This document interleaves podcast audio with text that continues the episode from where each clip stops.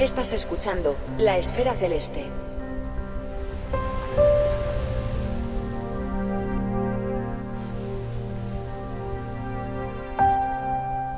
En astronomía, como en muchos otros ámbitos, cada maestrillo tiene su librillo, elaborado a partir de múltiples retos, frustraciones y aprendizajes más o menos amables. El invitado de hoy nos comparte su experiencia a través de diferentes campos, equipos y tecnologías que se materializan en su actual observatorio. Hoy hablamos con Francisco José Calvo.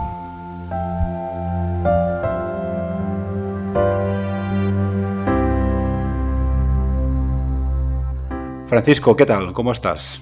Muy buenas, Pep. Encantado de estar por aquí. Sí, todo bien por aquí, sí. sí. Un placer, un placer. No sé si llegaré a estar a la altura de tus eh, previos invitados.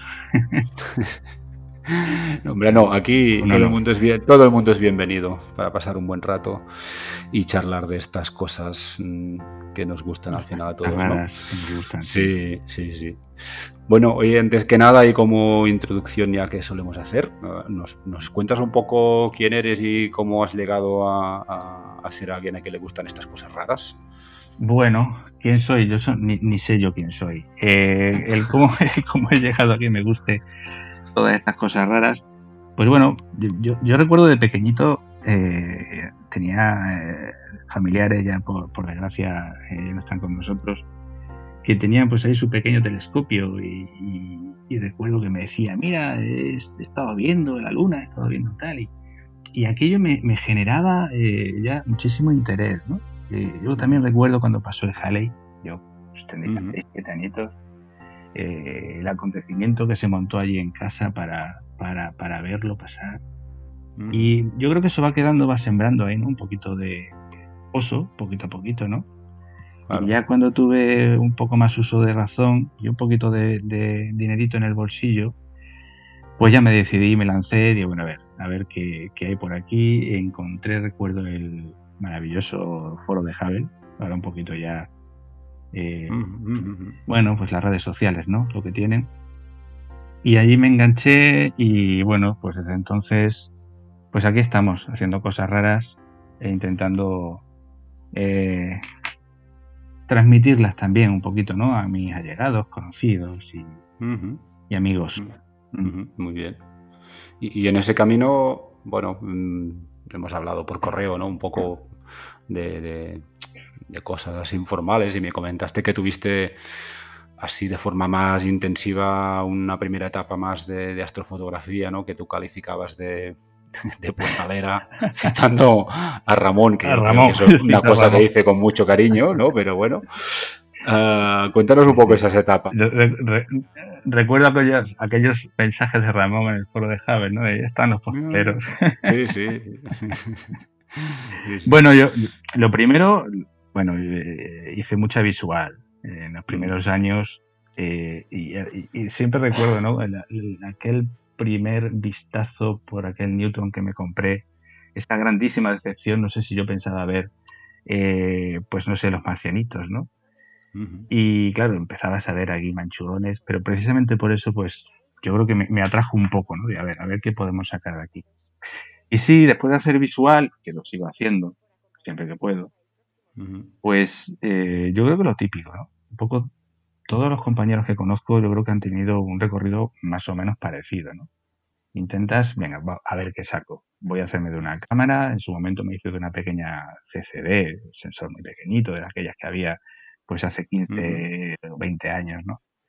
Y a ver qué salía. Y bueno, empezaban, empezaban a salir cositas y empezaba a gastarse también mi paciencia, ¿no? Porque, verdad, Mm. Eh, yo admiro a toda la gente que coge el equipo toda, bueno, todas las noches, cuando se puede, ¿no?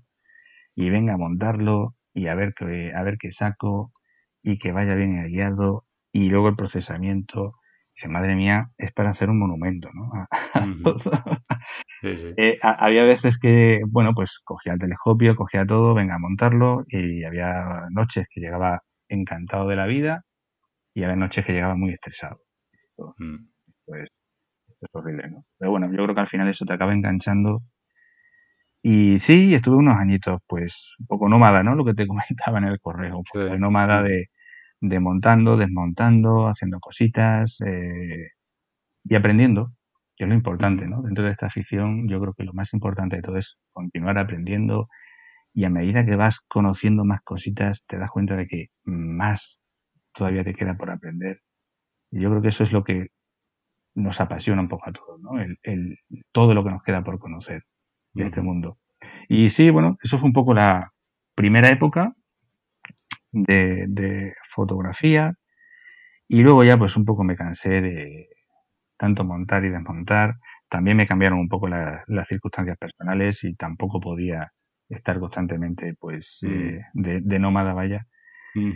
Y bueno, pues hubo un momento que tuve ya posibilidad de, de montarme un observatorio y nada, no me lo pensé. Y bueno, pues ahí estamos. Ahora mismo pues ya tengo un pequeño observatorio que ha costado mucho trabajo montarlo y ahí estamos haciendo cosillas, lo que puedo. Mm, sí, sí. Me contabas también que, que, además de, bueno, me remito un poco al pasado próximo, ¿eh? Pero um, otra actividad que, que, también te, bueno, te, te, quita tiempo porque te gusta es el desarrollo ¿no? de software. Sí. Y tú eres una de las personas que estaban detrás del, del Equalink. Sí. sí. Sí, sí. ¿Nos puedes contar un poco qué es esta bueno, herramienta, suite? No sabría cómo calificarla, ¿no? Al final eh, es un poco de todo, ¿no? Eh, eh, yo por deformación profesional, como suelo decir, pues yo me dedico a esto, ¿no? Del software. Y cuando comencé la afición, cuando empecé con la astrofotografía, pues en aquella época yo echaba en falta bastantes herramientas. ¿no? Y la primera que echaba mucho en falta era, vamos a ver, yo necesito poner en estación, siempre que monto el chiringuito, eh, poner en estación eh, el, telescopio y demás, aquello me llevaba muchísimo tiempo.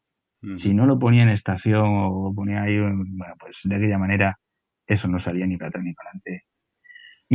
Y recuerdo que, que Antonio, Antonio Fraga, en su momento publicó un programita, se llamaba Equalink, que precisamente lo que intentaba era eh, ayudar a poner en estación eh, nuestro equipamiento con el método de la deriva, vaya. eh, era el único software gratuito que existía en aquel momento para hacerlo. No conozco otro que en aquella época existiera. Había cositas de pago, pero nada gratuito. Y nada, pues recuerdo, hablé con él y dije, oye, ¿qué tal si hacemos esto libre y publicamos el código fuente? Y nada, si me, si me está escuchando lo recordará un poquito, pues fue una época que recuerdo con muchísimo cariño. Nos pusimos a trabajar, mis circunstancias personales eran otras y podía dedicar muchísimo más tiempo. Y, y, de ahí salió lo que a día de hoy todavía está disponible, se puede descargar, incluso Antonio sigue haciendo cositas. Eh, pues se puede utilizar, es un software que te permite poner en estación, eh, te permite medir errores periódicos, eh, metimos también soporte para hacer GoTo, que ya, bueno, ya está muy integrado, ¿no? Pero en aquella época era un poquito menos, recuerdo incluso de hacer controladores, ¿no? Para eh, drivers para controladores que permitían en teoría hacer GoTo, pero luego no lo permitían, bueno, cosas, ¿no? De, nuestro mundillo. Y de verdad lo recuerdo con muchísimo cariño. Eh, esa época, digo, por desgracia tuve que dejarlo un poquito de lado y y ahora pues bueno pues ya digo Antonio recogió un poquito el guante y ahí sigue haciendo cositas muy bien. Mm. muy bien. Y para enlazar un poco ese pasado más nómada no con, mm. con ese pasado más o menos lejano que es uh, bueno, ya la construcción de tu observatorio, ¿no? Tener el, equipo fijo y con lo que todo, todo lo que conlleva eso, ¿no? Que supongo que es otra forma de, trabajar, ¿no? Y es un proyecto que puedes plantear más a, largo término. Yo te iba a preguntar antes a nivel de, tú lo dijiste, ¿no? Que es un aprendizaje como todo. Y, mm, hay alguna cosa que tú recuerdes especialmente valuosa, ¿no? En, en esa etapa previa que ahora te haya facilitado el entrar un poco en, bueno, ahora no, ¿eh? cuando entraste a montar el, observatorio, a toda la parte más de ciencia? ¿Algún vínculo de, esas noches de astrofotografía en el campo que creas que sea un aprendizaje como más, más valioso, ¿no? En ese sentido. Sí, realmente el conocer el, el porque yo recuerdo, eh, me impactó mucho una noche que salí y tenía como objetivo de fotografía, no recuerdo exactamente qué galaxias, ¿eh? no lo recuerdo. Eh, entonces, bueno, pues me puse a hacer la foto y demás. Y cuando llegué a, a, casa, la empecé a procesar, pues eh, de repente empecé a ver que había, eh, comparando, ¿no? Un poco con, con fotos similares de otros compañeros, que había, no recuerdo si dos o tres estrellitas que, yo tenía y que en el resto, en el resto de, de fotografías no salían, ¿no? ¿Y mm. esto es? Pues, me llamó un poco la atención y resulta que en un, en un único campo había captado tres o cuatro supernovas de golpe, así. ¿Qué dices? sí, sí, sí. Esto lo buscas y no te sale, sinceramente. Lo buscas y no te sale. Eh, y aquello mm, me llevó a decir, oye, esto yo creo que por aquí eh, me llamó muchísimo la atención. Por aquí puedo, puedo profundizar un poquito. Ya estaba en una época en la que hacer astrofotografía me, pensaba, me empezaba un poquito a cansar. Eh, eh, yo sigo haciéndola de vez en cuando, sobre todo porque incluso familiares me lo piden, ¿no? Y amigos, oye, haz una foto bonita, tal. Bueno, pues sí, te divierte, cambias un poquito de aires y, es muy bonito. Pero me empezó a llamar el gusanillo de, vamos a ver qué, hay aquí, el por qué, ¿no? Puedo aportar también algo, si puedo ayudar a, determinar qué es eso que, que, en aquel momento había captado. ¿no? Y de ahí, pues poco a poco, pues me di cuenta que si quería realmente meterme un poco más en eso, en ese mundo más de investigación, entre comillas, ¿no? Muy, muy amateur, ¿no? Pero al final investigación, pues la mejor manera era el, hacer un, bueno, un observatorio, me dejo de complicaciones y a ver qué puedo sacar. Ya. Claro. Y esto te ha llevado a, ahora a tener el, observatorio desde el que sí, sí, sí, trabajas, no sé, mm, husmeando en tu web y publicaciones que te he visto por ahí. Y bueno, pues hay varias cosas, ¿no? Supernovas, ¿no? Sí, lo bueno de tener, lo bueno de tener el, equipo montado y el observatorio cerquita es que puedes usarlo mucho. Entonces es verdad que, bueno, dependiendo de cómo esté la noche, cuando hay luna llena, no se me ocurre hacer un seguimiento de un asteroide, porque normalmente pues complicado, ¿no? Pero, pero te permite trabajar muchas noches al año, cosa que de otra manera pues me da pereza que si hace frío, que si se me nubla, que si que al final pues lógicamente reduce mucho el tiempo el tiempo que puedes usarlo, ¿no? Para, para, para nuestras cositas. Claro. ¿Y cómo te planteas las noches? Eh, a nivel de objetivos, digo, porque al final, bueno, supernovas, cuando no haya supernovas interesantes o a tiro, pues se entiende, y lo mismo con los otros objetos, pero ¿cómo, cómo programas una noche? ¿En base a qué criterios? Realmente en cuanto a supernovas, eh, lo que me gusta mucho es eh, intentar, porque realmente avisos de supernovas es increíble, desde desde que comencé con el tema de supernovas hasta el día de hoy, eh, con un pequeño parón que tuve mientras construía el observatorio, pues eh, realmente de reportar pocas supernovas cada día o incluso a la semana, realmente si ahora vemos los, las, la web, ¿no? Que podemos seguir para ver los avisos de supernovas, ahora ves que hay decenas, diariamente decenas, ¿no? Tenemos muchos surveys, ¿no? Muchos sistemas que mm. están continuamente rastreando. Y claro, eh, de lo que se reporta, y aquí pues, eh, pues hay muchísima gente que sabe muchísimo más que yo, ¿no? Pero de lo que se reporta lo que realmente es una supernova, hay un mundo. Entonces, me, atrae, me atraía mucho empezar a hacer seguimiento de aquello que se reportaba, que en la mayoría de los casos es desconocido, es decir, no se sabe, no se le ha hecho un seguimiento espectroscópico para ver si es una supernova, si es del tipo 1, 2 o el que sea, ¿no? Y puedes verlo, podemos verlo en, las distintas tablas, es desconocido, no se sabe qué es, ¿no? Entonces me empezó a llamar el gusanillo de, oye, voy a empezar a hacer seguimiento de todo esto que no se sabe exactamente qué es y que queda eh, en la mayoría de los casos en el olvido y a ver si puedo sacar algo, ¿no? Y a ver si puedo ayudar a, determinar si es o no es una supernova y, a ver qué es, ¿no? Y sale de todo, realmente, ¿no? Aquello que aparentemente es una candidata a supernova, muchas veces te encuentras que es pues un falso positivo que no hay nada, que puede ser que a lo mejor pasara un asteroide por delante, un hot pixel, yo que sé, cualquier cosa, ¿no? De, porque al final son sistemas muy automáticos. Y en otras ocasiones te encuentras con verdaderas sorpresas, ¿no? De, recuerdo una candidata supernova que, que, bueno, llegó a magnitud 15 y pico, en un par de meses.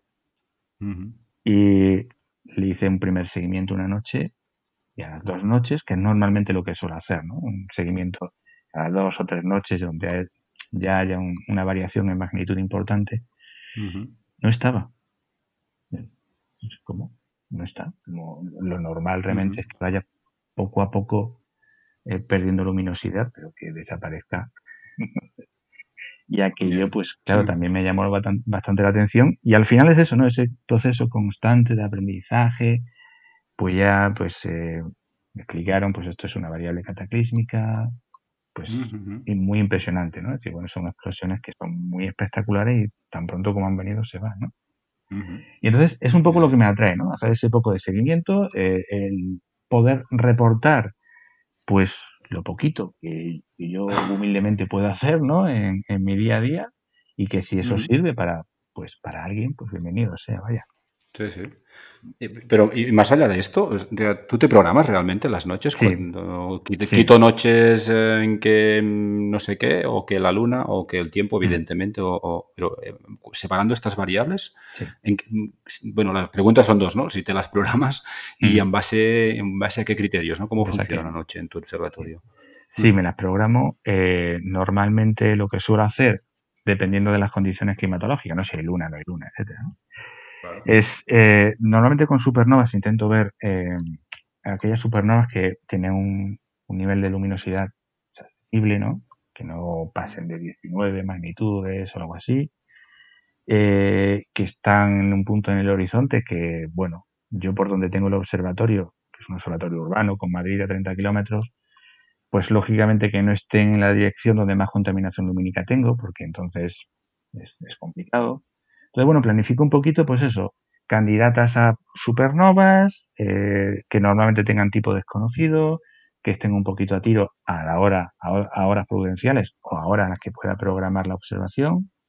Mm. Y, y, luego en cuanto a otro campo que también me, atrae muchísimo, el tema de, neos, asteroides que, que, nos pasan más o menos cerquita, pues intento, pues eso, recopilar neos que también estén dentro de un rango de magnitud asequible, en un rango de velocidad asequible, porque a veces pasan pues a todo trapo. y, lo mismo, ¿no? Al final, pues que, puedan ser cazados dentro del espacio, del margen de tiempo que, pueden ser observables dependiendo de dónde se encuentren, ¿no? De la zona del cielo en el cual se encuentren. Entonces, pues todo eso, un megamix, y, y de ahí suelo programar las observaciones eh, por la tarde, normalmente. Suelo dejarlas ya todas lanzadas, a la hora a la que quiero que comiencen a, lanzarse. Eh, normalmente dependiendo también un poco de, lo débil o no que sea pues una supernova o un asteroide, pues programo también el número de, exposiciones que quiero, que quiero lanzarle, etcétera, De tal manera que suelo dejarlo programado, eh, lanzado con el programa que normalmente utilizo, lanzado todo toda la sesión y al día siguiente pues esperar, esperar a ver qué ha traído, a veces sean cosas, otras veces pues, pues nada. Claro. Mm. No sé. Muy bien, muy interesante. Muy bien. Oye, y bueno, yo tenía ganas de hablar también un poco de, en paralelo a tu actividad, al equipo que utilizas, ¿no? El observatorio, el telescopio, la montura, porque bueno, hay una serie de cosas como que son muy interesantes, ¿no? Desde la óptica que tienes, ¿no? Ha estado fabricada por, bueno, ahora lo hablamos ¿eh? un poco, porque hay miga para rato, pero nos podrías hacer un poco la introducción. A ver, destaca tú y yo si quieres luego ya me, meto. Mira, pues sí, ahora te, cuento todo lo que tú quieras. Eh, yo creo que todos los que nos ha picado el gusanillo de esta afición, estamos siempre a la búsqueda del equipo ideal y creo que casi nunca lo encontramos. Casi nunca lo mm. encontramos, eh, siempre buscamos algo que sea mejor, que pueda rendir un poquito mejor, que pueda llegar un poquito más lejos, ¿no? que me solucione tal o cual problema. ¿no? Entonces yo, pues, eh, cuando empecé, pues, eh, de siempre me han atraído mucho los reflectores, ¿no? de, varios tipos. Comencé con Newton para temas visuales. Y luego ya enseguida pues me pasé a un reflector, un diseño óptico un tanto complejo. No, sé si recuerdas, recuerdas los, los BISAC de, de Vixen, Sí, sí, sí, que incorporaban un sistema de lentes también para... Sí, sí, un sistema bastante complejo. Todavía no, no consigo enterar qué, sistema tenían, pero bueno, la verdad es que rendía muy bien. Para... Tenían algún que otro problemilla, eh, más que nada mecánico, pero ópticamente eran una maravilla. Y, recuerdo que yo entré en la, en la astrofotografía, pues precisamente por, por, por, este, por este equipo, ¿no? Me, me, gustó mucho. Ya digo, solventando algunos problemillas, defecciones que podía tener y demás. Era un equipo que, que me encantó, ¿no? Y, y, en ese momento, eh, a mí personalmente, eh, los eh, reflectores me, me, engancharon un poquito para siempre. Tienen sus complicaciones, ¿no? Como bien sabes, el tema de la colimación que asusta mucho, y más en mm. estos sistemas complicados, o de, óptica un poquito compleja, ¿no? Con correctores y demás. Mm. Pero bueno, recuerdo que un día se me cayó al suelo, eh, lo tuve que desmontar de arriba abajo y era esto o lo arreglo o, lo arreglo. Y nada, pues manos arriba, el primario por un lado, secundario por otro, los correctores por otro. Y me di cuenta que con paciencia, oye, pues es que quedó muy bien, no pasa absolutamente nada no, no es ese gran ogro, ¿no? El tema de la colimación. Yo creo que tenemos que perderle un poquito el miedo. Y, y bueno, al final, pues busqué algo con un poquito más de apertura. No hay un BISAC de, de, más de, de 8 pulgadas, que yo sepa. Y ya, pues bueno, intenté buscar algo parecido ópticamente, con un diseño óptico parecido y, y que me diera un poquito más de, de apertura. ¿no? Y bueno, pasé por varios equipos. Eh, pasé por un, eh, un, equipo de 10 pulgadas con una configuración, eh, los, los RCF, los Rich y, Cretien. bien, pero, pero mecánicamente son un poquito delicados. Y entonces, a la hora de colimar, como mecánicamente no estén muy, muy, muy allá, la verdad que, que me encontré con, con una barrera importante, ¿no? Para, para, para colimar aquel, aquel telescopio. Y siguiendo un poco eh, la idea de tener algo parecido ópticamente, porque pues me gustaba un poco su rendimiento, ¿no? Su campo plano, eh, sin necesidad de, muchos correctores, o sin ningún corrector, vaya. Pues decidí buscar algo parecido, con buena mecánica, y que, toco madera, durase mucho tiempo, ¿no? Y ahí es cuando conocí a un fabricante eh, europeo eh, que está en Polonia, en Cracovia, si no me recuerdo. Y con un precio, bueno, pues razonable. Eh, nada, pues le encargué, mira, dame un 12 pulgadas con, con esta configuración, también la misma, un RC, y, y que tenga buena mecánica. ¿no? Buena óptica, ser posible también, lógicamente, y bueno. Y nada, pues ahí, eh, tras unos meses lo tuve en casa y es lo que tengo ahora mismo. Tengo un 12 pulgadas, ya tengo, llevo varios anillos con él y espero que dure muchos más. Y la verdad que pues muy contento, muy contento porque realmente eh, creo que es el límite un 12 pulgadas para manejarlo de una manera más o menos individual sin tener que pedir ayuda para cualquier cosa. Claro. Eh, en cuanto a relación focal, creo que también está en su justa, en su justa medida. Y, ya digo, pues satisfecho. Ya digo, e, estas cosas de un día para otro nos cambian, se nos cortocircuitan ¿no? las neuronas, pero de momento, pues eh, estoy muy contento con ello. Rinden, rinden bastante, bastante bien. También he tenido algún otro refractor, y de hecho tengo uno pequeñito que lo complementa para poder hacer astrofotografía, ¿no? Cuando, cuando me canso de, hacer puntos y rayas, ¿no? Como me suelen decir mis compañeros, pues nada, venga, algo que no sea puntos y rayas. Y el pequeño retractor. y ahí está, ¿no? También, pero principalmente lo que uso es el, 12 pulgadas. Muy bien. Y, debajo de este 12 pulgadas, artesanal casi diría, ¿no? Sí, sí, sí. Ah, hay una montura que... Sí, sí una montura que no sé cómo me la vas a defender, pero yo, em, por lo que he visto o por lo que me has contado, tiene bastante relación con el tipo de cámaras con las que trabajas ahora, ¿no? Es decir, no es, no es una montura mm, artesanal en ese sentido, sino que es la, montura justa que necesitas por, por las prestaciones que te da tu cámara y por, el conjunto, ¿no? Al final. Exactamente. Eh, e, es, es curioso porque normalmente, claro, para montar un cacharro que ya pesa lo suyo, es decir, sin cámara ni nada, estamos hablando de 20 kilos, pues lo primero que te planteas es, vale, ¿y esto yo cómo, cómo lo muevo? ¿no? Y, y como lo muevo con cierta precisión, pues estamos hablando de casi dos metros y medio de focal, con, con, teniendo en cuenta los sensores que tenemos ahora, de píxeles casi casi diminutos, que dicen, bueno, esto cómo, cómo puedo machear ¿no? un, telescopio de una focal tan relativamente larga con los sensores que hoy nos encontramos en el mercado. ¿no?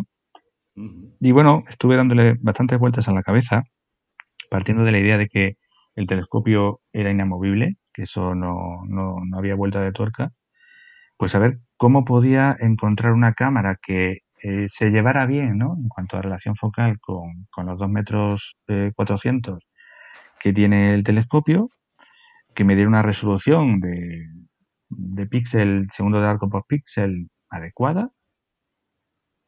Y claro, una montura que no me llevara a vender la casa.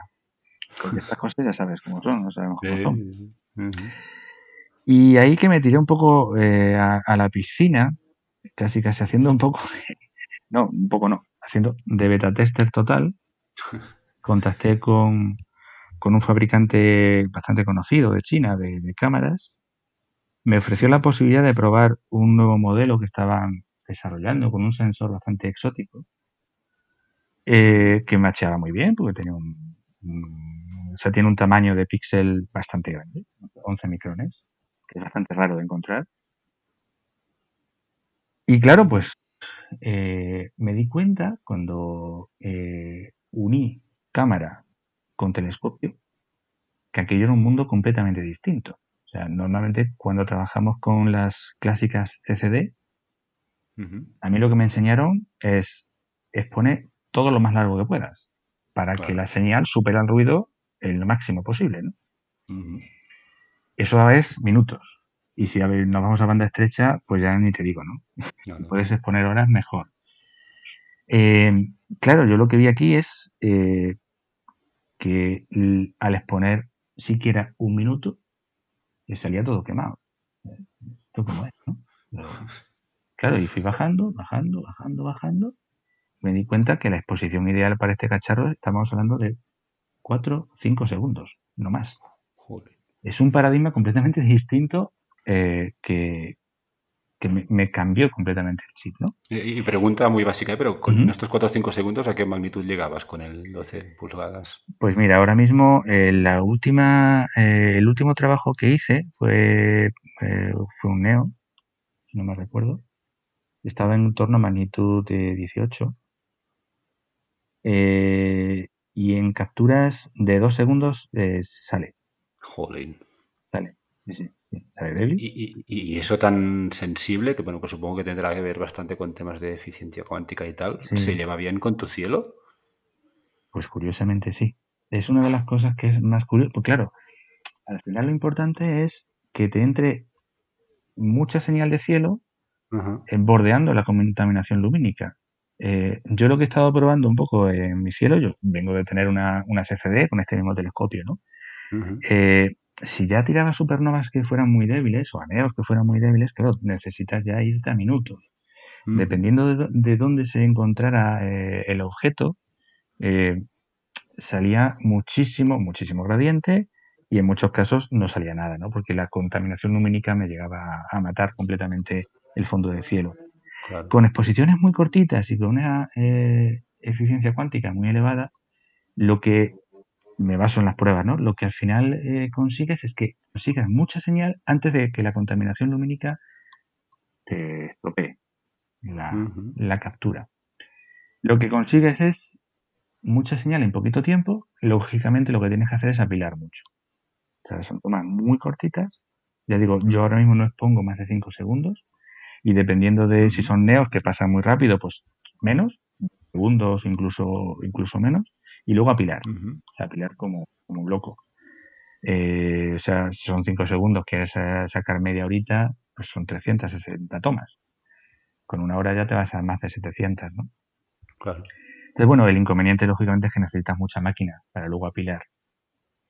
Pero bueno, hoy con los PC que tenemos, eso casi casi no es un gran inconveniente, ¿no? Le das ahí a, que procese, CPU a tope y ya está.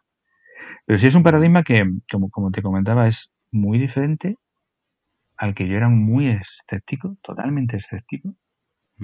Y bueno, me, dieron la posibilidad de probar, bueno, eh, pruebas, si quieres, eh, o sea, sin ningún tipo de compromiso, me pruebas la cámara, si no te gusta me, lo devuelves, está perfecto. Y oye, encantado. Encantado porque también, como tú decías, al final lo que ocurre es que los requerimientos cara a la montura bajan exponencialmente. O sea, tienes que hacer seguimientos de 5 segundos como mucho. Rara es la montura que no es capaz de aguantar 5 segundos. Rara. Eh, entonces, bueno, pues montura. Me fui pues a lo más básico, entre comillas, ¿no? Bueno, entre comillas. entre, comillas, ¿no? Eh, dentro del, digamos, capacidad de carga, ¿no?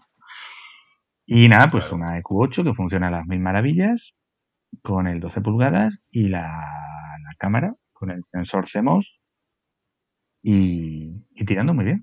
Eh, sinceramente, la verdad es que me sorprende, me sorprende mucho cómo funciona dentro de las limitaciones que lógicamente no tienen los, los CMOS, ¿no? hay que saber bordearlas y hay que saber trabajarlos para no cagarla demasiado, vaya.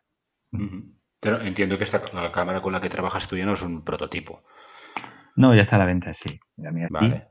Sí que es un prototipo, aunque luego ya me la actualizó a un hardware final. Vale. Sí, sí, y está a la venta. Se puede, se puede comprar. Eh, ya digo, son cámaras que al final, por sus características, no son muy adecuadas para astrofotografía clásica, porque tienen pocos megapíxeles. Estamos hablando de 4 cuando ya tenemos cámaras de los 60 o cosas así. Pero para temas más científicos, pues sí, son adecuadas. No nos hacen falta muchos megapíxeles, lo que nos hace falta es que capten y que tengan, bueno, que tengan ciertas capacidades, que sean lineales, eh, que sepas un poco dónde está su nivel de saturación, que sean sensibles, vaya. Y, bueno, ya entiendo que no, esta, pregunta se la tendría que realizar al, fabricante, ¿eh? pero um, en tiempos en los que lo que está de moda es la astrofotografía y el píxel hiper pequeño, ¿a, qué crees que responde el movimiento de, pues crear una cámara con un sensor relativamente grande y unos píxeles grandes y tan, tan eficiente? Honestamente, no sé cuántas habrá vendido, sinceramente. Pues no lo sé. Sería buena, buena. Yo la verdad cuando la cuando la descubrí em, fue un poco un amor a primera vista, ¿no? Pensé que aquello podía funcionar. Y hablé con él y ya había algún observatorio que la estaba utilizando en, en Europa, en Londres, para temas de NEOS principalmente, seguimiento de NEOS. Y le estaba funcionando bastante bien. Un equipo incluso inferior al mío. Y bueno, pues supongo que, también necesitan su cupo ¿no? de, de, ventas de este tipo de cámaras. No lo sé, la verdad, sinceramente, no lo sé. Eh, rentable no sé si les saldrá, supongo que sí.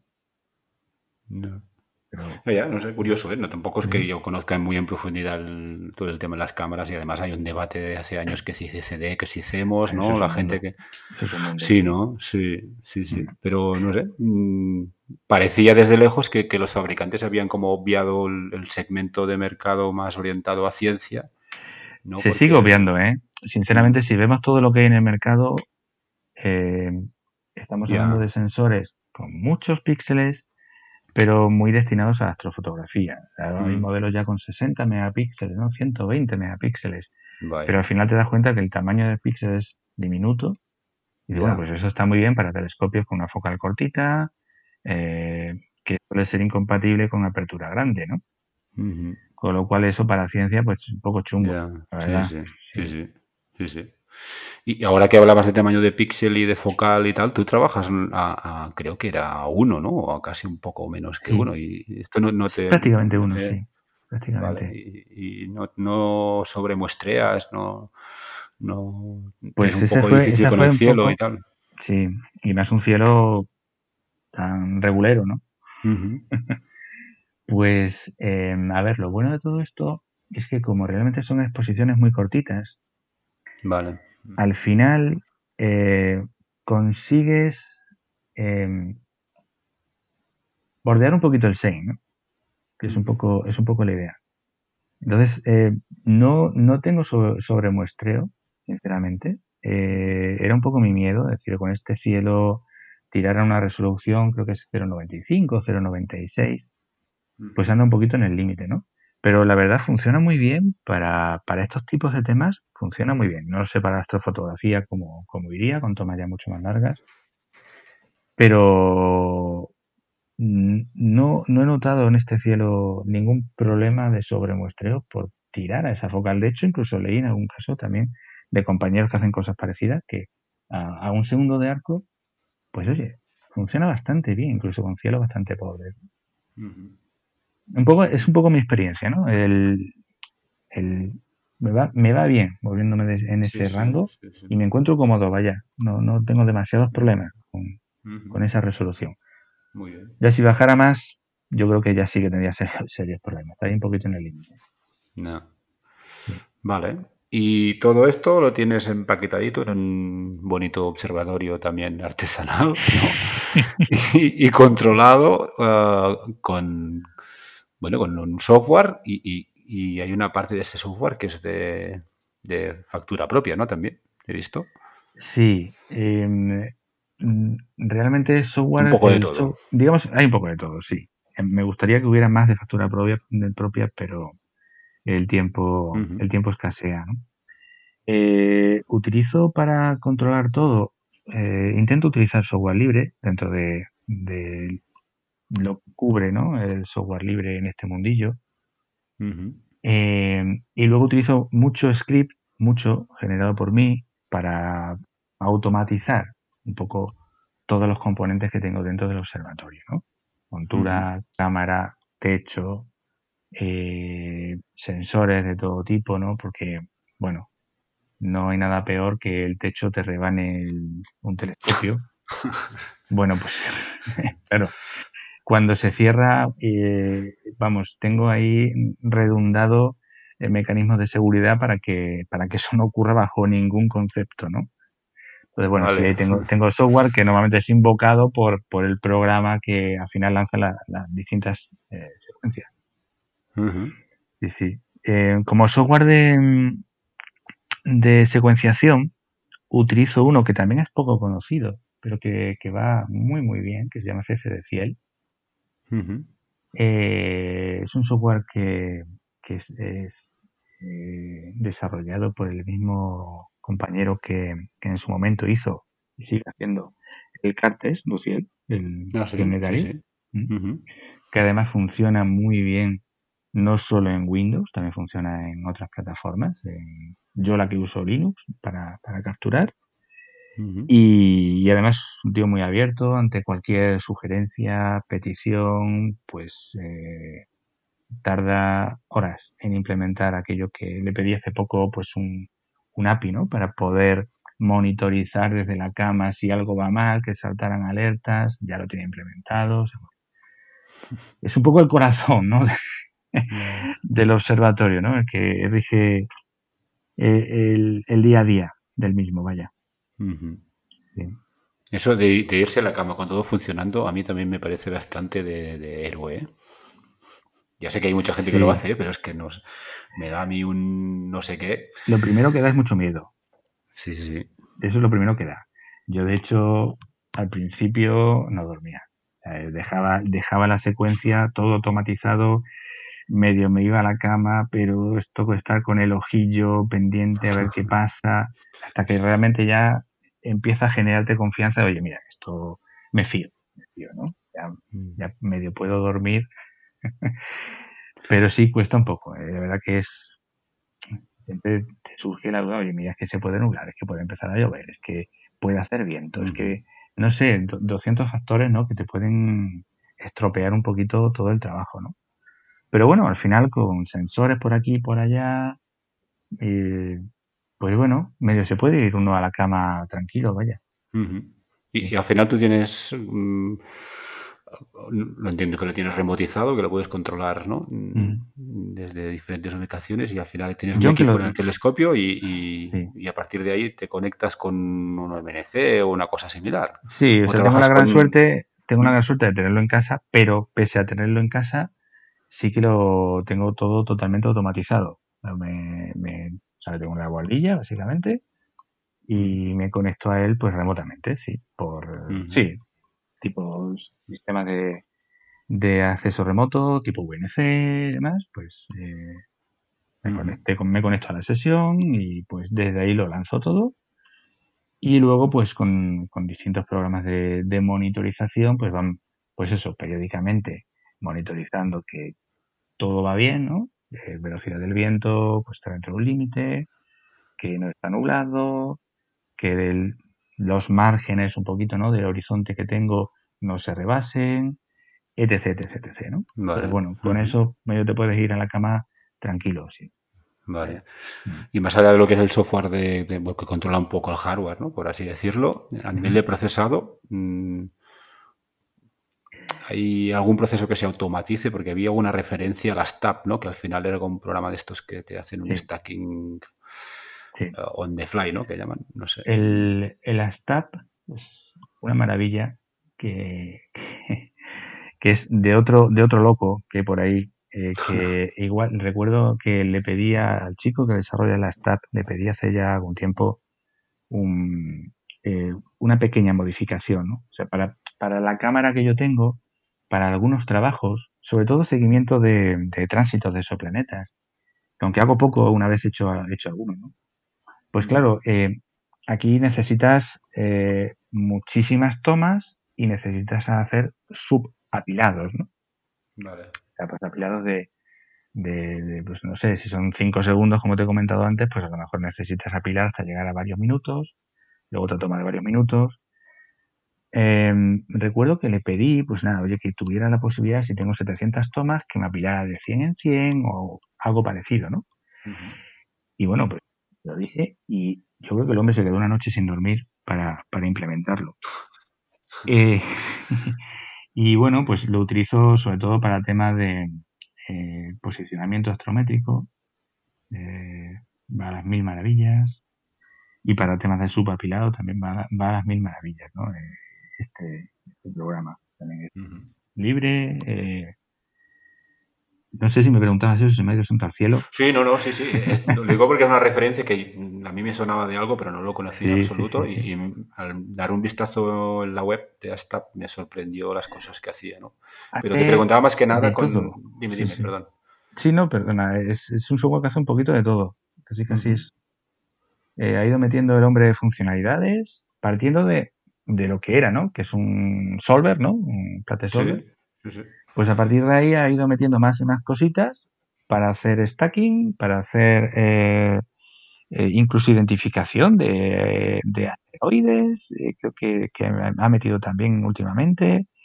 yo le, pedí también temas de supernovas, creo que algo hizo en su día. Un poco cajón desastre, ¿no?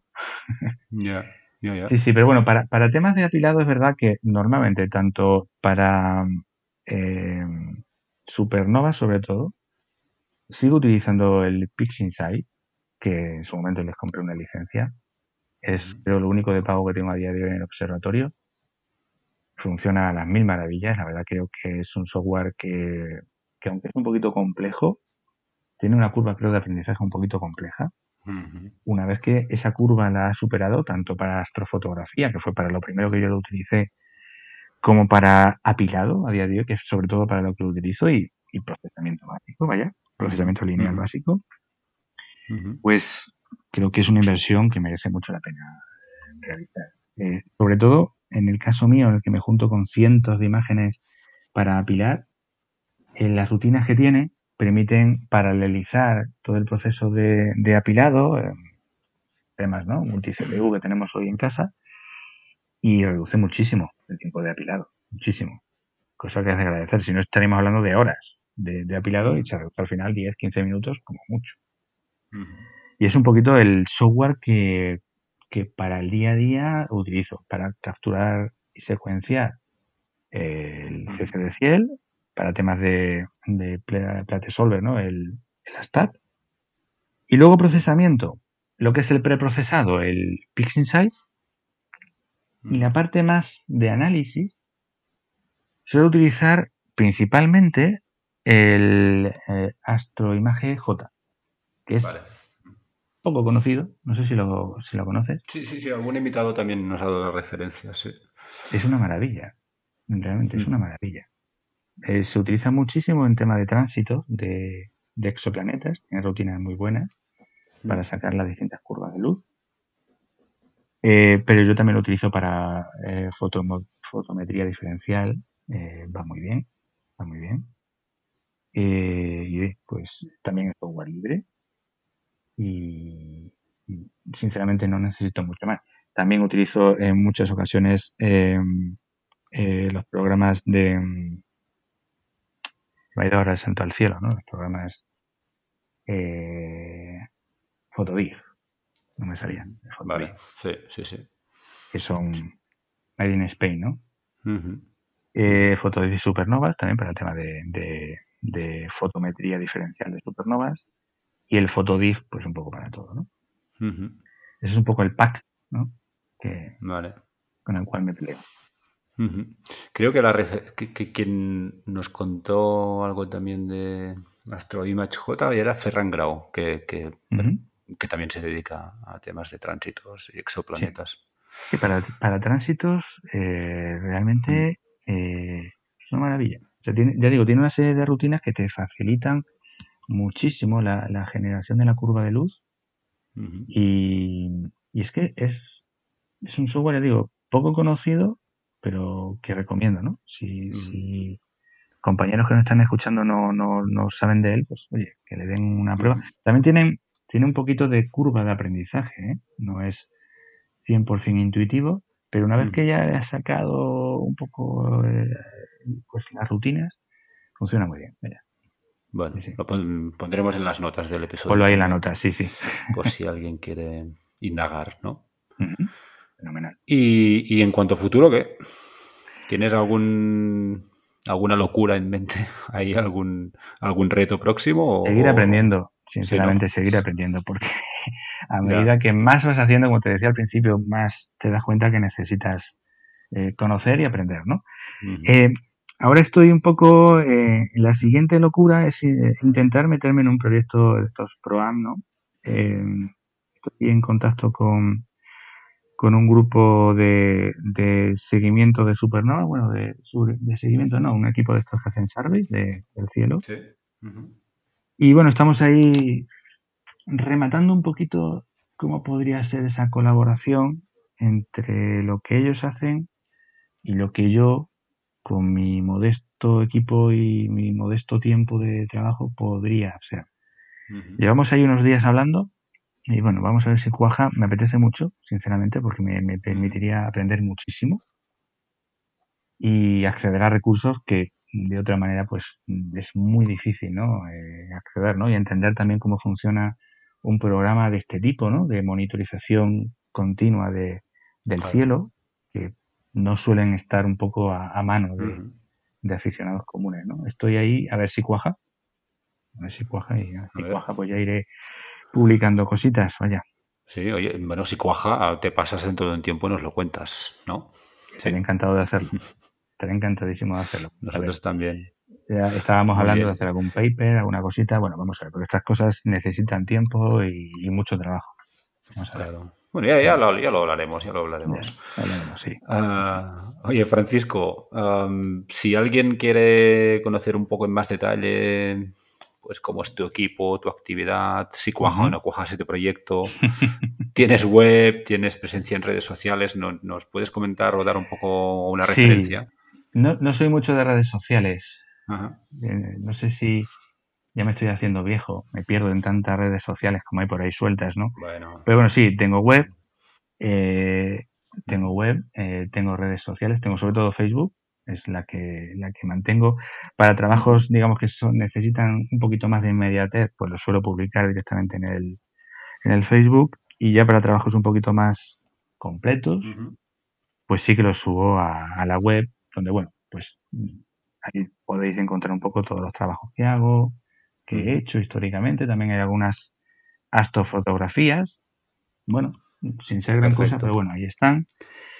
Y, los últimos trabajos que, voy publicando. Eh, la web es eh, irideo.com, con la primera I latina y la segunda Y. Y bueno, pues ahí está un poquito todo. La página web de, Facebook también, si en Facebook buscáis Irideo, pues también sale, sale rápido, vaya. Perfecto. Mm. Perfecto. Y bueno, ahí tenéis pues también en la página web el correo y bueno, pues encantado de, que me podáis contactar. Sí, sí. Si hay dudas con las curvas de aprendizaje, que, que te machaquen, ¿eh? Correo. Está encantado. encantado. es verdad que se aprende, es verdad que al final, eh, bueno, tienes que leer, sacar mucha documentación de muchos sitios, pero nada como una persona que sepa al lado tuyo y te diga, mira, por aquí sí, por aquí no. Mm, por aquí te la vas a pegar. Totalmente de acuerdo. Aunque a veces no hacemos mucho caso, ¿no? Porque hay mucha gente que me ha dicho, Francisco, por ahí te la vas a pegar, y me la he pegado, y al final pues acabas aprendiendo y pues mira, tenías razón, por ahí no, es el camino, no es el camino a seguir. Bueno, pues la experiencia en primera persona también es valuosa, ¿eh? Sí, sí, sí, claro. Muy bien. Pues hablando de aprendizaje, mm, muchas gracias por compartir conocimiento y anécdotas y, de todo. Y bueno, ojalá salga ese proyecto y volvamos a, Vamos a ver. A charlar un rato dentro de un tiempo. Ya, ya, hablaremos de eso. fue, muy, fue muy curioso. Es algo que realmente yo no estaba buscando. Pero bueno, me, contactaron. Oye, mira, ¿te mm. interesaría tal cosita? Pues sí, claro, sí, me interesaría. Claro que sí. Ahí, bueno, vamos a ver en qué, en qué termina la cosa. Perfecto. Pues eh, venga, Francisco, de nuevo muchas gracias.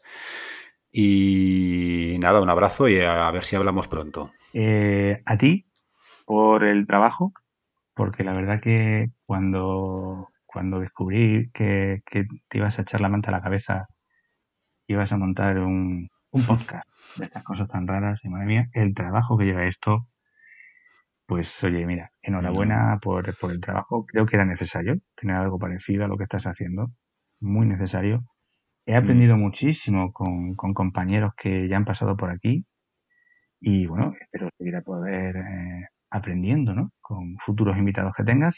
Tu ánimo. Pues mira, mm, gracias a ti también. O sea que, mm. Que nada, que gracias y que lo dicho. A ver si hablamos pronto otra vez y, seguimos aprendiendo. Estaré encantadísimo. Venga, muy bien. Hola, Francisco.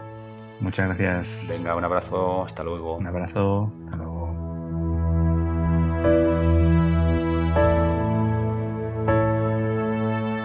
Podéis escuchar La Esfera Celeste en todas las plataformas de podcasting. Encontraréis más información sobre todos los episodios y sus invitados en laesferaceleste.com. Muchas gracias por acompañarnos y hasta el próximo viaje.